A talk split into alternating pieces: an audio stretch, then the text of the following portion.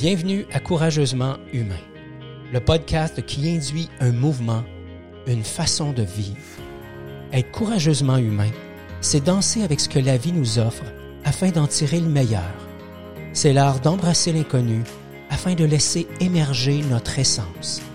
Si vous souhaitez vous délester de tous vos masques, de toutes ces armures, et ainsi vivre en harmonie avec vos propres couleurs, vous aimerez ce podcast dans lequel nous aurons, vous et moi, une conversation authentique et bienveillante. Apprendre à être courageusement humain, ça commence maintenant. Bonjour et bienvenue au podcast Courageusement humain. Dixième épisode aujourd'hui du podcast. C'est magnifique. Merci infiniment pour votre assiduité, votre loyauté, votre écoute et le partage que vous faites du podcast. Comme à l'habitude, si ce n'est pas déjà fait, je vous invite à vous abonner sur l'une ou l'autre des plateformes Apple Podcast, Google Podcast et certaines autres. Aujourd'hui, une conversation courageusement humaine avec une femme extraordinaire, Annie Raberge, qui a eu toutes les raisons au monde d'abandonner dans sa vie. Accident de voiture qui devait la laisser paralysée, maladie grave, relation amoureuse difficile, euh, fermeture d'un commerce, etc. Puis malgré cela, Annie a jamais lâché. Elle aime répéter Tu n'es pas ce que tu as vécu et c'est le message qu'elle lance constamment.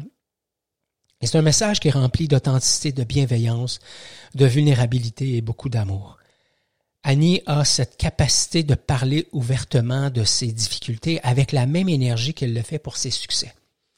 Son humilité est palpable et son rire est contagieux, allez voir. Annie, c'est une femme de cœur et c'est une femme qui est engagée et dévouée.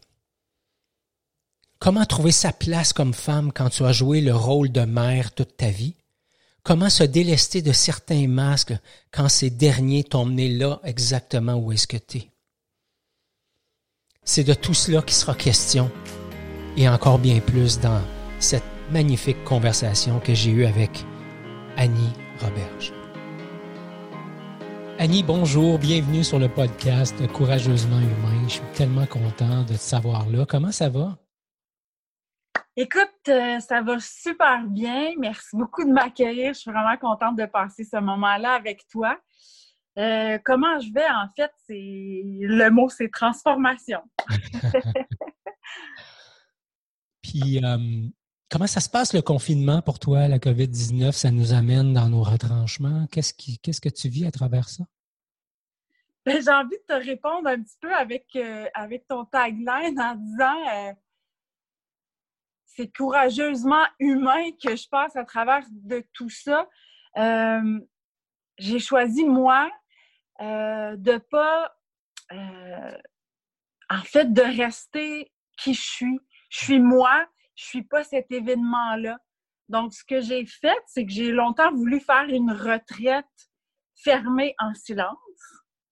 Et comme euh, depuis dimanche dernier, je suis maintenant euh, en fait, les enfants ont quitté euh, le nid familial, donc euh, je me retrouve toute seule à la maison, dans ma retraite fermée, euh, en silence. Fait que je, profite de cet instant-là pour mhm. justement me retrouver puis faire des choses que j'aime.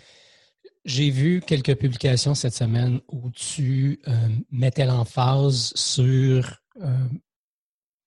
quelque chose en, en, quel je, je, je, je, crois beaucoup. Tu dis, tu n'es pas ce que tu as vécu. Qu'est-ce que ça veut dire pour toi? En fait, j'ai un bagage de vie assez atypique. Puis, à travers tout ça, c'est ce qui m'a permis, en fait, c'est la phrase qui définit tout ce vécu-là. Mmh euh, qui me permet d'être encore là aujourd'hui à travers toutes les tragédies que j'ai pu vivre. Donc, c'est d'être resté moi-même et, et, et, de ne pas m'associer aux événements que j'ai vécus. Donc, l'événement, c'est une chose et moi, je suis moi. Donc, mhm. c'est de, de, faire un peu le ménage dans tout ça euh, pour justement revenir à moi à chaque fois qu'il arrivait quelque chose de difficile ou des situations euh, qui ont l'air insurmontables, mais que finalement, ben, je suis encore là aujourd'hui. Mhm. Je comprends que d'en arriver à un processus comme ça, j'imagine que c'est pas parce qu'il est arrivé juste une chose, c'est probablement une série d'événements, tu sais, 5 ans, 10 ans, 15 ans, 20 ans d'événements qui font qu'à un moment donné, on en arrive à, avoir cette façon de regarder la vie. Si tu nous ben parlais, Annie, de peut-être l'événement qui a commencé l'intégration de cette façon de penser-là. Je ne suis pas ce que je vis. Ce serait quoi? Wow! C'est une belle question parce qu'il y, a plusieurs événements.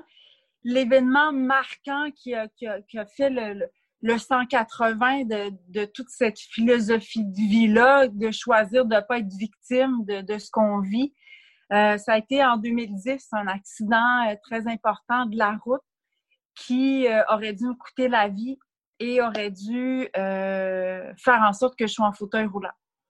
bien qu'on ne voit pas tout le truc à l'écran, mais je suis aucunement en fauteuil roulant. Et comme vous pouvez voir, ben, je suis encore là, je suis encore en vie, je suis, mm-hmm. en santé, je suis mon Dieu, je, pense que j'ai jamais été aussi heureuse, mais à, travers cette grosse tragédie-là, euh, où est-ce que j'ai vraiment tout perdu et que ça soit la santé, mon travail, mon centre, ma maison, les finances, euh, le conjoint, ma mère est décédée à travers tout ça, euh, des diagnostics de cancer, tout ça, j'ai surmonté, mais ça a été vraiment le point culminant de toute mm-hmm. cette ce changement de vie-là. Puis malgré que tout le monde me disait que c'était quelque chose de complètement tragique, je n'ai jamais cessé euh, d'y croire. Puis de, voir que, ben, pour moi, en fait, l'image que moi j'avais de ça, c'était j'ai un tableau blanc et là, je peux enfin le dessiner comme je veux. Et c'est mmh. là que cette philosophie de vie-là est surmontée en disant, ben, je suis pas ce que je vis. Mhm. Euh, en fait, c'est ça. Le, fait d'être mère monoparentale aussi, je pouvais pas me laisser aller. Là. Elle avait que moi, donc l'amour que j'éprouvais pour elle euh, est devenu, euh, comme on dit dans le bon petit jargon, c'est devenu mon why. C'est la raison pour laquelle il n'y avait pas de plan B. Il n'y avait pas d'autre option que de réussir et, de me relever de tout ça. Mhm beaucoup de prise de conscience, en fait, sur le vécu qui était avant aussi, qui m'ont amené à comprendre bien des choses, puis faire cette transition-là.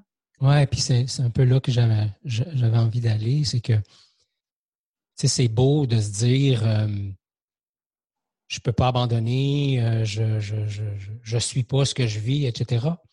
Il reste que pendant que j'ai le regard là-dessus, puis que je, fais preuve d'ouverture puis de, puis de résilience, fort probablement, il reste que Annie vivait des choses, tu sais, Annie euh, se, sentait d'une certaine façon, ou en tout cas, il y a des mécanismes qui s'activaient.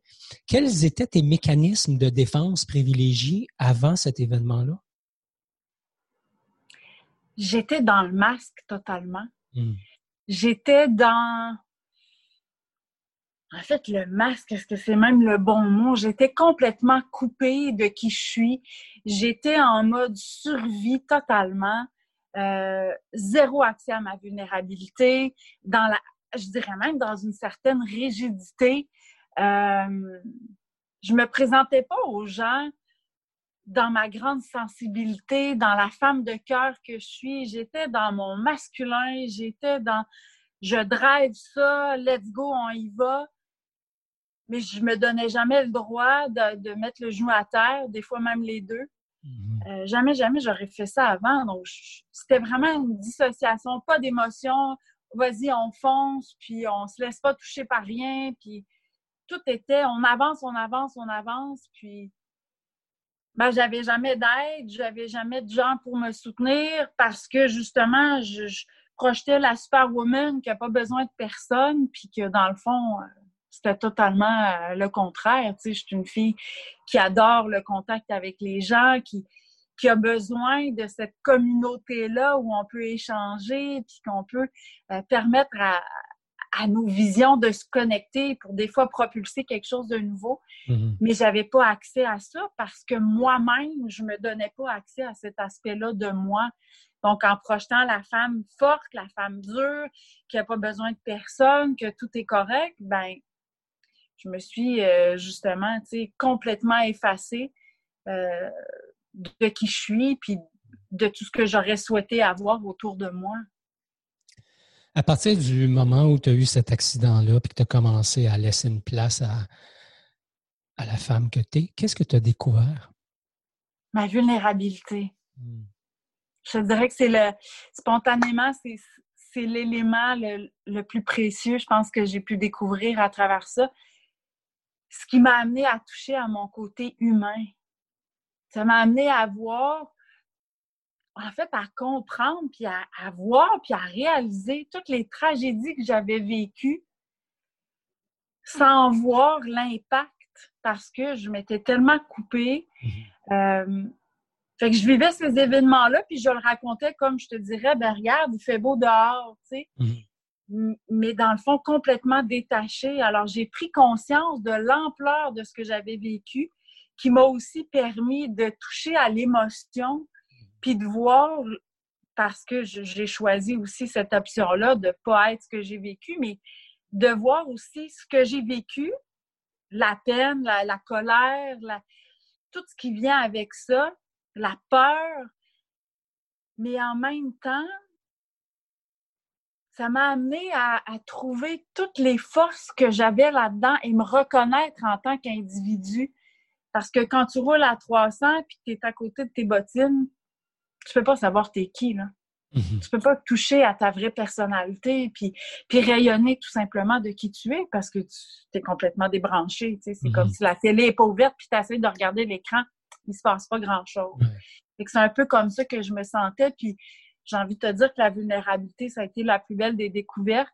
J'ai toujours été une femme ultra sensible, euh, avec euh, des capacités extrasensorielles assez développées, mais que j'ai souvent euh, niées ou mis, sous le plancher. Là. Donc, ça m'a reconnecté avec ma vraie réalité. Mhm. Donc, tu faisais pas juste invalider ton ressenti, tu invalidais aussi tes talents. Ah oui, vraiment. Ça m'a permis de, justement les toucher puis de, de voir que derrière la fille qui, qui se promène, pas d'émotion, puis que tout est toujours correct, ben il y a des qualités qui m'ont amené à être capable. Ben, en fait, j'avais besoin à quelque part de, certains de ces mécanismes-là pour survivre parce mhm. qu'il y a des choses qui étaient quand même très tragiques, mais en même temps de réaliser que j'ai fait preuve de grande résilience, j'ai fait preuve de beaucoup de détermination, j'ai fait preuve de persévérance hors du commun. Euh, j'ai fait preuve d'énormément de courage. De, je me suis donné le droit, même si je m'en rendais pas compte à certains moments, de mettre le genou à terre puis de repartir, mais jamais je me suis permis d'abandonner parce que même si c'était gros comme ça, il y avait un petit pas à chaque jour que j'arrivais à faire. Fait que ça a été. Euh, ça a été une belle découverte. En fait, ça a été un beau voyage à travers les années, parce que tu on fait comme une petite rétrospective dans tout ça, puis ça m'a vraiment permis de voir, oui, le négatif que je m'étais nié, mais de voir tout le, beau dans les qualités que j'avais que je ne savais pas. Mm-hmm. En fait, je me suis découvert, tout simplement. Malheureusement, ça m'a pris une tragédie pour arriver là, mais mm-hmm. en même temps, quel beau cadeau, tu sais. Absolument. Comment on arrives au quotidien à appliquer justement cette vulnérabilité-là, puis cette capacité à observer? Mon Dieu, c'est une bonne question. C'est comme si c'est quelque chose, là, je, prends conscience que, ben, que c'est quelque chose que j'ai pris conscience, comment je fais? Hmm. Maintenant, on dirait que ça fait partie de, de, qui je suis. En fait, ça a toujours fait partie de qui je suis, de voir le bon côté des choses. Euh, la différence, c'est que maintenant, je me donne le droit de vivre l'émotion. Mhm. L'émotion, des fois, je peux pleurer, mais c'est pas nécessairement parce que j'ai de la peine. Ça peut être pleurer de joie. Mhm. Euh, fait dans le fond, rapidement comme ça, je te, répondrai que c'est probablement euh, c'est probablement ça. Je te dirais de, me laisser le droit de vivre ce qui est là pour moi, de me présenter tel que je suis, de ne pas, de pas porter de masque. Mhm que tu vois là, c'est ce que tu vois dans mon salon quand, quand je suis avec les gens. C'est ce que je suis quand je fais des ateliers, des conférences, quand j'enseigne, quand je suis en consultation. J'essaie de. J'essaie pour moi d'être cohérente mm-hmm. le plus possible. Euh, est-ce que ça est-ce que ça veut dire que je, porte jamais de masque? Bien sûr que non. Ça m'arrive d'en porter encore. Mais j'essaie le moins possible de, me cacher derrière cette façade-là parce que de toute façon, ça me rebondit dessus par après, puis je suis pas bien. en fait, en, disant ça, ce, que, ce qui me vient, c'est j'ai appris beaucoup à travailler avec mon corps à travers les années et ma profession. Donc, je te dirais que ma vulnérabilité, comment je fais pour l'identifier ou pour la vivre, c'est justement à certains moments, comme c'est pas encore tout à fait 100% acquis, je pense qu'on peut, on a toujours du travail à faire sur accueillir notre vulnérabilité. Mais j'ai découvert un petit outil qui, pour moi, fonctionne super bien. Je ne sais pas si ça rentre un petit peu dans ta question, mais j'ai envie de partager cet aspect-là. Euh, qui est devenu super intéressant parce que j'avais jamais pris conscience dans le travail que je fais, la raison pour laquelle je l'avais faite, de un, et de deux, à quel point ça me servait. Donc, par toutes les formations que j'ai et en travaillant avec le corps physique, ce que j'ai développé, c'est d'associer des sensations dans mon corps qui m'indiquent qu'il se passe quelque chose. Parce que mm-hmm. des fois, je ne sais pas si tu es comme moi, mais euh, au niveau des, stress ou au niveau euh, des douleurs ou des choses comme ça, souvent ça va apparaître, mais c'est relié, en tout cas dans mon cas à moi, 100% du temps à une émotion. Mm-hmm. Alors, il y a des fois où l'émotion, je la sens, je la vois, je la, je la reconnais, mais il y a d'autres fois où c'est un peu sournois. Tu sais, le stress, des fois, la peur qui se cache en arrière de quelque chose qui fait qu'on réagit. Ou... Euh, mais, mais j'ai appris à écouter les sensations de mon corps et de les associer. Quand j'ai peur, il se passe ça. Quand euh, je suis en colère, parce que la colère, pour moi, ça a toujours été une émotion qui était un peu tabou. Mm-hmm. Euh, quelque chose qu'on n'avait pas le droit de vivre chez nous. Donc, j'ai appris à pas exprimer ma colère. Mais maintenant, je le sais dans mon corps, qu'est-ce qui se passe quand je vis cette colère-là? Donc, quand j'ai ce ressenti-là, je peux tout de suite me ramener, bon, qu'est-ce qui m'amène à ce sentiment-là et le désamorcer parce que justement, je me suis donné le droit d'écouter ce que mon corps avait à me dire dans ses mhm. sensations pour toucher cette vulnérabilité-là parce que pour moi, vulnérable égale émotion, émotion égale, ben, j'ai à les vivre.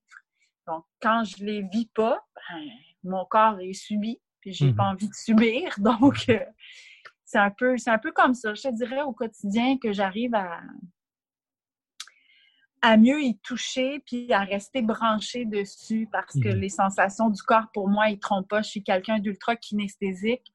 Donc, euh, mon corps, là, il, il m'indique vraiment, c'est la plus belle boussole que j'ai découvert à travers cet accident-là qui me permet de rester connecté au quotidien avec, euh, avec cette vulnérabilité-là. Génial.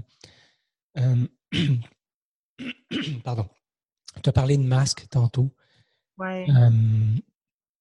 Euh, ça me rappelle une belle conversation qu'on a eue il y a quelques semaines, quelques mois peut-être, concernant la couleur de tes cheveux.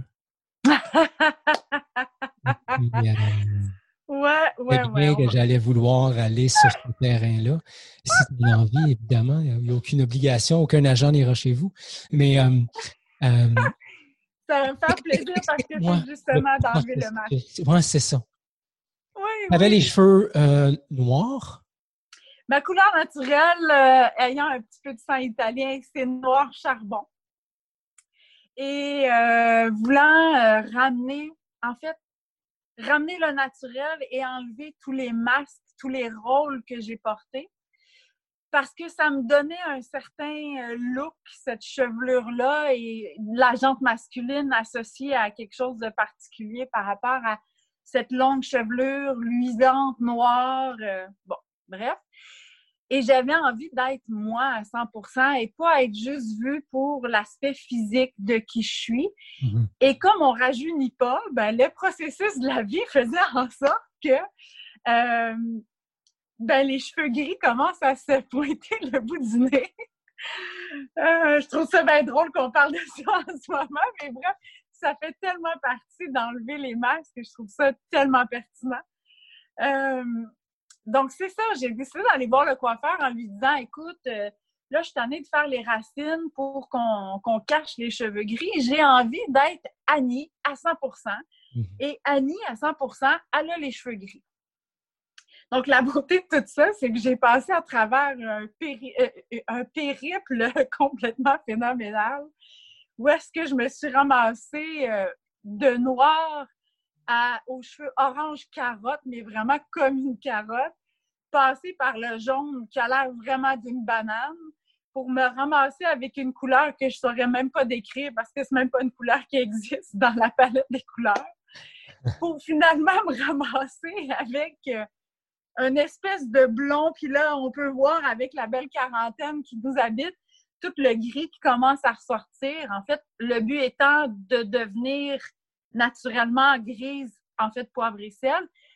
Mais comme ma chevelure longue avait été pas mal euh, bafouillée, je me suis ramassée donc avec les cheveux courts et pour essayer de camoufler tout le, le, arc qui avait été fait dans mes cheveux, c'est le mieux qu'on a pu trouver en attendant que le naturel puisse euh, repousser et que mon cheveu puisse revivre parce que mes cheveux sont rendus courts parce que tout a tombé.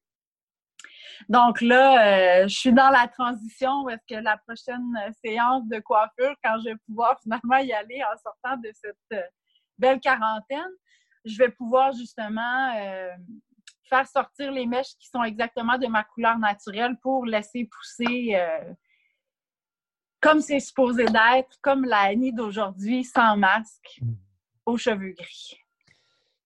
Qu'est-ce qui fait que tu en es arrivé à ça? Parce qu'il y avait, je me souviens dans nos échanges, il y avait comme une espèce de, de poids ou de tension quelque part dans ton corps. Tu sais. il y avait une certaine forme de détresse quand tu disais je, je, pense euh, arrêter de me teindre les cheveux. Euh, je me souviens, tu disais, tu sais, ça, ça représente une Annie qui est, qui est plus mmh. actuelle, qui, euh, qui amène une énergie dans la relation à l'homme, dans la relation aux autres, qui, qui, qui, qui me rejoint plus. Parle-nous un peu de ça. En fait, euh, ouais, je me souviens là, de, ce que, de cette belle conversation-là. Mon Dieu, que c'était riche, en effet, rempli d'émotions. C'est vrai qu'il y avait une détresse dans ça parce que comme je disais tout à l'heure, ça amenait une perspective de moi chez la jante masculine qui voyait l'aspect physique et, je ne saurais trop comment la décrire. C'est comme, comme je ne suis pas un homme, je ne peux, pas, je peux pas répondre à ça, mais ça m'amenait un regard qui me déplaisait.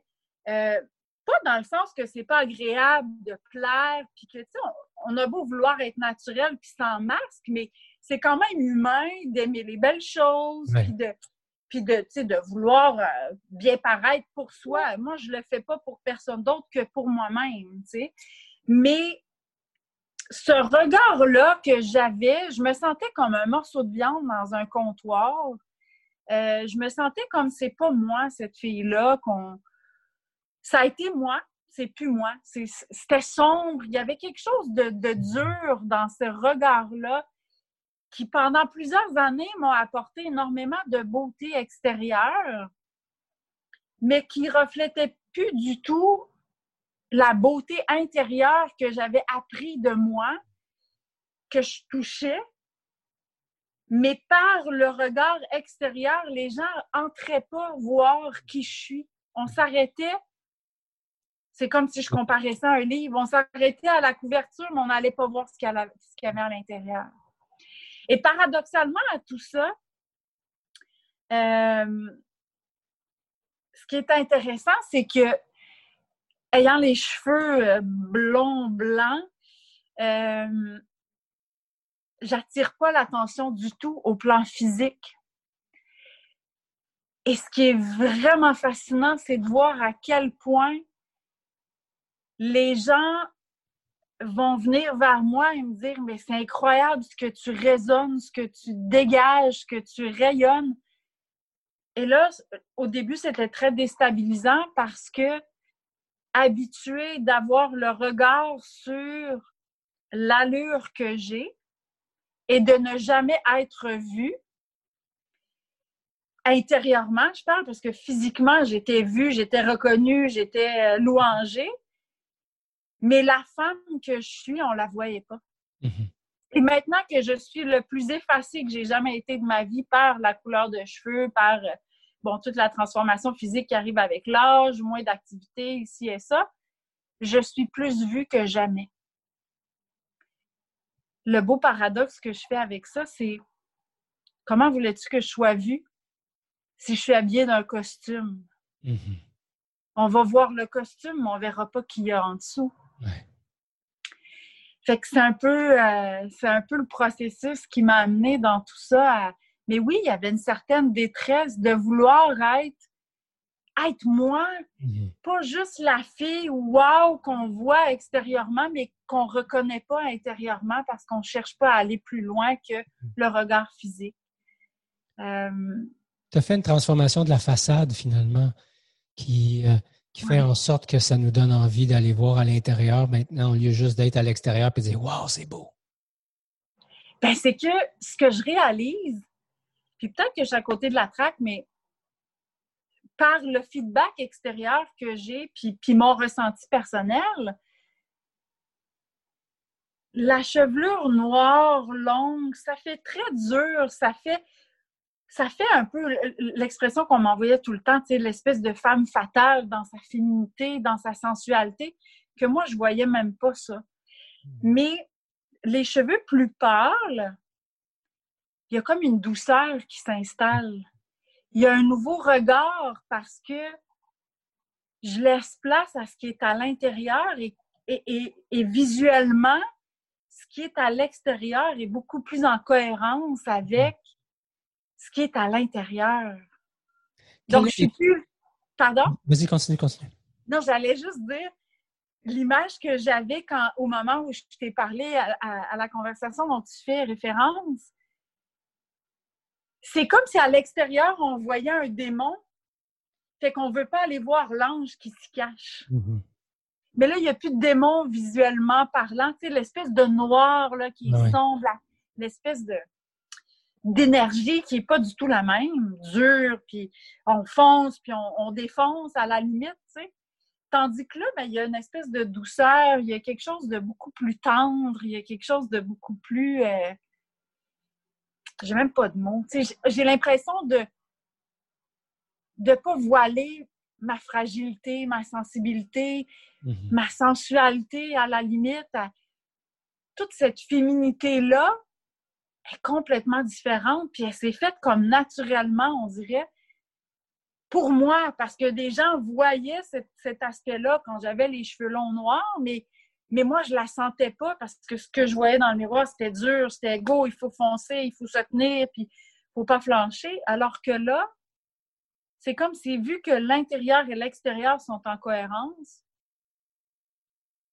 j'ai plus de combat, j'ai plus de mhm. dualité la question qui, me monte, c'est quand tu as changé la couleur de tes cheveux, puis que tu as arrêté d'être regardé de la façon dont tu l'étais, parce que, bon, quand tu avais les cheveux noirs, puis que les gens voyaient la belle femme passer, j'imagine qu'à quelque part, ça nourrissait quelque chose aussi. Là. Euh, du jour au lendemain, cette dimension-là n'est plus là. Qu'est-ce que ça te fait vivre? Ben, j'aimerais revenir sur ce que tu viens de dire. En fait, je te dirais que pendant un long temps de ma vie, il y a quelque chose qui sûrement a été nourri dans le fait d'être vue, au moins pour l'aspect physique, puisque je t'ai pas vue autrement. Mais quand tu parlais de détresse tout à l'heure, je pense que ça en faisait partie, tu sais. Mm-hmm. Euh, j'étais contente. En fait, c'est bizarre parce que sur le coup, c'est un peu... Euh, c'est un peu déstabilisant, mais, mais je te dirais que c'était dans le bon sens, mais c'était, c'était tellement dans le bon sens que c'était difficile à accueillir. Et je m'explique, c'est que tu es habitué d'avoir un regard sur toi, sur Wow, la belle femme, mais sans rien de plus. Mm-hmm. Et là, j'ai pas ce wow-là de la belle femme, j'ai j'ai totalement le contraire. Est-ce qu'on peut connaître plus de toi? J'aimerais en savoir plus sur toi. J'aimerais pouvoir avoir du temps pour aller avec toi, euh, prendre un café. J'aimerais te connaître. Puis que ça soit au masculin ou au féminin, là, je ne fais pas référence uniquement à la jante masculine, mais de voir que les, les gens s'intéressent réellement à qui tu es, c'est wow! Mm-hmm. Mais quand tu n'as jamais eu ça, ça te sort de tes bottines. C'est déstabilisant. Fait que ça a été, euh, ça a été une période d'adaptation, vraiment, parce que ça faisait des années que je voulais faire briller qui je suis.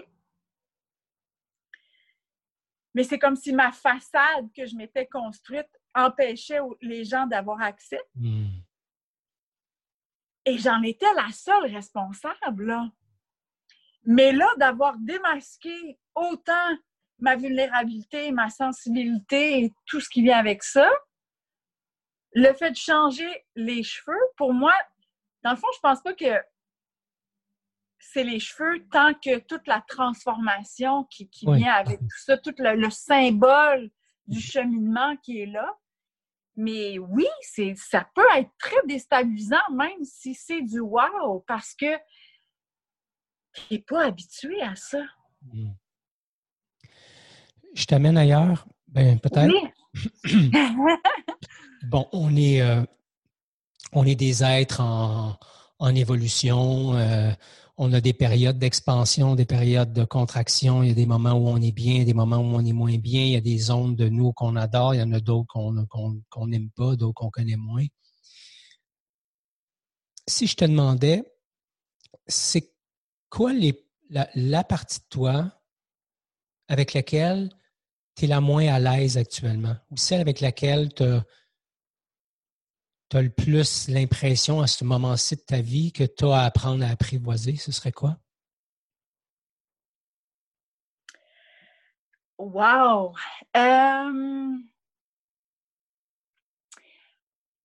En fait, dernièrement, comme, euh, comme ma fille a quitté le nid familial, je me retrouve dans une espèce de de liberté sans responsabilité. Ben, on s'entend qu'on a tous des responsabilités au quotidien. Mais le fait que je me retrouve dans mon condo avec tout mon temps, toute mon énergie, plein de possibilités, euh, cette liberté-là d'exprimer euh, qui je suis pleinement, de découvrir qu'est-ce que j'aime moi vraiment, euh, qu'est-ce qui me tente, qu'est-ce que j'ai plus envie c'est vraiment, en fait, en ce moment, j'ai de la misère à répondre à un aspect parce que c'est comme si je, suis en train de tout redéfinir. Euh, je suis encore dans l'aspect où euh, j'ai envie d'explorer euh, beaucoup la féminité, la femme, pas la mère, pas la, la thérapeute en moi, pas la, fille de, la sœur de, la mhm. femme. Annie, t'es qui toi? Qu'est-ce que tu as envie de redéfinir dans cette vie-là d'aujourd'hui? Et c'est là-dedans que je me situe en ce moment. Euh, puis je te dirais que les deux aspects difficiles en ce moment, c'est j'ai une liberté comme jamais j'ai eu et il y a tellement de possibilités. Alors, où est-ce que je m'en vais avec ça? Tout en gardant collé à moi cette féminité-là qui est redéfinie totalement, tu sais, parce que elle se définit maintenant par qui je suis et non par ce que j'ai l'air. Mhm. En même temps, il n'y a plus la notion du rôle. En fait, il y a moins la notion du rôle de maman puis de. Ah, qui, qui, qui, oui. prend, une place dans, oui, parce que là, il y a la place pour la femme en moi. Mhm. J'ai pu à, me soucier. Ben, en fait, je vais toujours me soucier. Là. Je veux dire, en tant que parent, on fait ça tout le temps, mais du fait qu'elle habite plus sous le, sous le nid familial, elle a un bon travail, j'ai 100% confiance en ses moyens pour bien réussir. Euh, elle a un, nouvel appart, euh, tout est installé, donc j'ai plus à me... Ben, le mot est mal dit, mais j'ai pu à me soucier de, de, rentrer ou de, de, tout pallier ensemble. Là, j'ai que moi à m'occuper. Euh, elle, vit sa vie à elle. Donc, non, il n'y a plus. Oui, il y a le rôle de mère par. par euh, comment je pourrais dire? Par ricochet, parce que je veux dire, quand on est parent un jour, on est parent toujours, dans ma vision à moi, bien personnellement, mais euh, j'ai juste moi à m'occuper en ce moment, tu sais. Fait que c'est beau de pouvoir s'attraper lorsqu'on choisit des masques pour justement les laisser tomber. Mhm. c'est un exercice que j'essaie de faire beaucoup, beaucoup euh, depuis ce moment-là. Encore plus que, je le fais euh, d'habitude, c'est vraiment de, de juste les laisser émerger qui je suis, tu sais. Prendre des cours de chant, euh, me donner le droit de peindre, prendre le temps de juste m'asseoir puis lire sans me sentir coupable. La culpabilité, c'est facile en tant que mère monoparentale, tu sais, de, se donner le droit de s'asseoir ou en tant que père euh, monoparental aussi, mais ouais, c'est c'est spécial à vivre. C'est comme une renaissance. C'est une belle transformation. Oui, effectivement. Le départ des, enfants de la maison fait en sorte qu'effectivement, on, on se retrouve, en tout cas, moi, je me suis retrouvé face à moi-même. Et là, c'était OK. Je peux plus me cacher, entre guillemets, derrière le rôle de père. Je peux plus me cacher derrière le rôle euh, du gars qui entretient la maison, qui amène la bouffe. Je me retrouve avec moi-même. Ouais. Je suis parti dans d'autres rôles, là, puis là, je suis en train de faire le ménage de ça, mais euh, c'est intéressant de voir que ça, ça fait bouger les choses. Ben oui, parce que sais, on n'est plus le pourvoyeur, on n'est plus le soignant, on n'est plus euh, tout ce qui vient avec ça, le taxi et autres. Puis comme tu dis, j'aime bien l'expression faire face à soi-même. Puis honnêtement, j'avais un peu peur à cette période-là parce que je sais très bien que ma mère, moi, avait fait une dépression quand j'ai quitté la maison.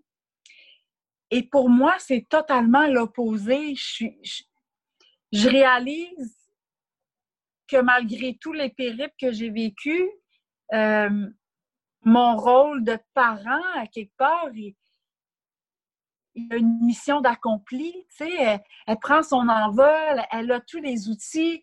Pour moi, c'est autant pour elle que pour moi, c'est une naissance. Mm-hmm. C'est. Ouais, voilà, c'est vraiment une naissance parce que je sais qu'elle a tout ce qu'elle a de besoin, puis elle sait que je suis là. En tout cas, du moins, j'espère qu'elle sait que je suis là. Mais dans le fond, c'est ça, c'est tout un renouveau qui, elle, lui permet de s'identifier en tant que femme aussi. Elle a rendu à 25 ans. Donc, euh, oui, elle aussi, elle a à se définir en tant que femme. L'ayant eu à, 20 ans,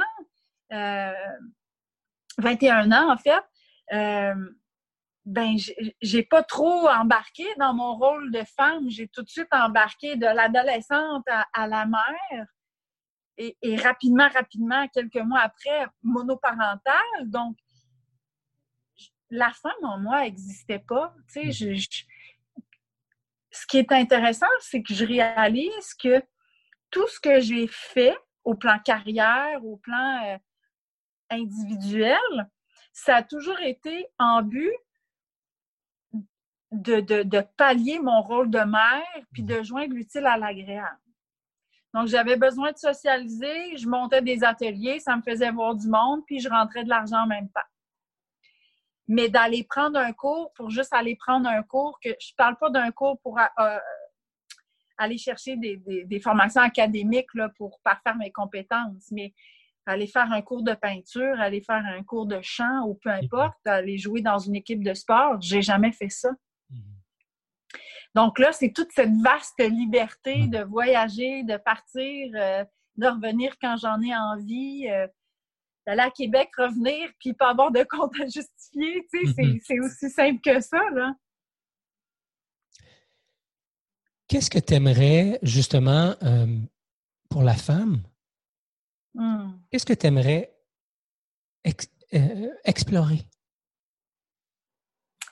Ben, tu sais, ça fait déjà un petit moment que j'explore euh, la femme que je suis. Et je parlais justement de ça hier à quelqu'un. Je disais, c'est fou comme je réalise à quel point j'ai été en couple, mais pas en relation. Mm-hmm. Parce que le noyau était tellement serré avec ma fille, c'était impossible d'intégrer quelqu'un dans ma vie dans ce contexte-là. Il n'y avait pas de place. Mm-hmm. Et ce que j'ai envie, maintenant que je touche de plus en plus à ma féminité, pas que je n'étais pas féminine avant, mais j'en étais pas consciente ou je l'assumais pas, elle n'était pas intégrée. Parce qu'il n'y avait peut-être pas de place non plus, le rôle de mère était tellement omniprésent. Et j'ai envie, j'ai envie d'explorer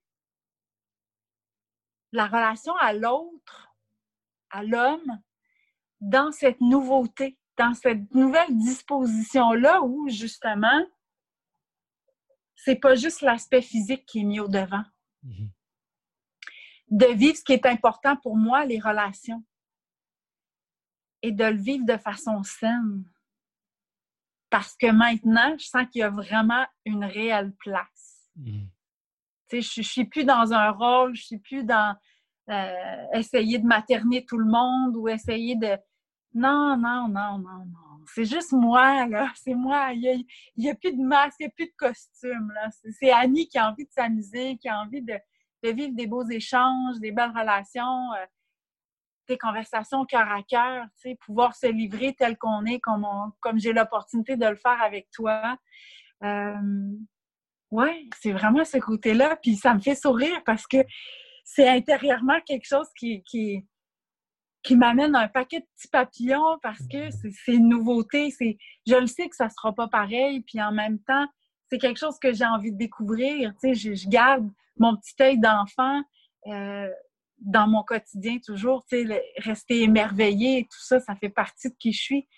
Mais là, il y a vraiment une soif de découvrir. c'est comme si je m'en vais visiter un pays que j'ai jamais vu, mais, mais qui est juste à côté de moi. Mm-hmm. Ouais. Génial.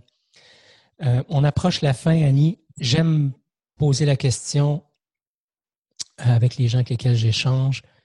Qu'est-ce que ça veut dire pour toi être courageusement humain? Wow! Courageusement humain, pour moi, c'est. Je reviens à cette phrase que j'ai écrite, c'est de se donner le droit d'être soi et non ce qu'on a vécu. Hmm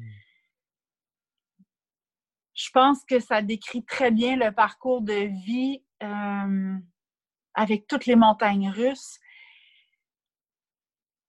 C'est courageusement humain ce que j'ai vécu. Euh, c'est d'être soi, puis de. À la limite de ne de, pas accepter de se donner le droit de lâcher, tu sais. Mais par contre, tu as le droit de t'arrêter pour mieux repartir. Mhm. Mais ça, je l'avais, l'avais pas compris. Ouais. Je l'avais pas compris, que j'avais le droit de m'arrêter pour mieux repartir. Et aujourd'hui, ben c'est ça. C'est être capable de toucher sa vulnérabilité aussi, d'être courageusement humain. Parce que quand tu pas dans ta vulnérabilité, tu es sur le pilote automatique, tu n'es pas connecté du tout. Et quand ça, c'est comme ça, ben, tu passes à côté d'un paquet de trucs, puis c'est pas humain ce que tu te fais vivre dans ce temps-là. Selon moi, en tout cas. Le courage d'être humain, c'est, c'est pour moi, c'est le courage de se brancher à soi, de se donner le droit à l'erreur, d'avoir la conviction qu'on est assez, qu'on n'a rien à prouver, de se pardonner, qu'on a fait des mauvais choix ou qu'on s'est trompé. Mm-hmm. Hmm, vraiment. Euh, écoute, j'aurais tellement d'autres questions avec lesquelles j'aimerais euh, suivre, mais je, je, vois, je vois un peu le temps. Euh, je veux te dire merci. Merci, Annie, hmm. de t'être prêtée au jeu. C'est quand j'ai préparé tout ça, je, je, dis pourquoi je pourquoi j'invite Annie, tu sais, pourquoi je pourquoi c'est hmm. pour moi qu'elle soit là, tu sais? Puis ce que j'ai écrit, c'est, euh, puis je veux le lire intégralement, c'est ça qui était là pour moi. C'est, pour moi, Annie, c'est un rayon de soleil. Pour moi, Annie, c'est l'intensité, c'est l'ouverture, c'est aussi la douceur. Ouais. Et, euh, et dans ce que je te vois faire, dans, dans, l'évolution que tu as, les partages que tu fais, l'animation que tu fais sur la communauté, tout ça, je vois à quel point pour moi tu corresponds à, être courageusement humain. Alors, merci d'être là, de contribuer. Merci aujourd'hui d'avoir joué avec moi. Merci à toi. Ça a été vraiment, j'ai été grandement euh, touchée par ton invitation, vraiment. Là. Ça a été euh, très émouvant comme, euh, comme ben, en fait, de recevoir cette demande-là, ça a été vraiment un beau petit velours que tu as pu me faire. Merci beaucoup. Bienvenue. Bonne journée. Merci à toi aussi. Salut. C'est tout pour l'épisode d'aujourd'hui. Merci beaucoup d'avoir été là. Si vous avez apprécié l'épisode, n'hésitez pas à la partager avec vos amis. Je vous invite à vous abonner, à laisser un commentaire. Ça nous aide à faire connaître l'émission. Et comme à l'habitude, je vous invite à être courageusement humain.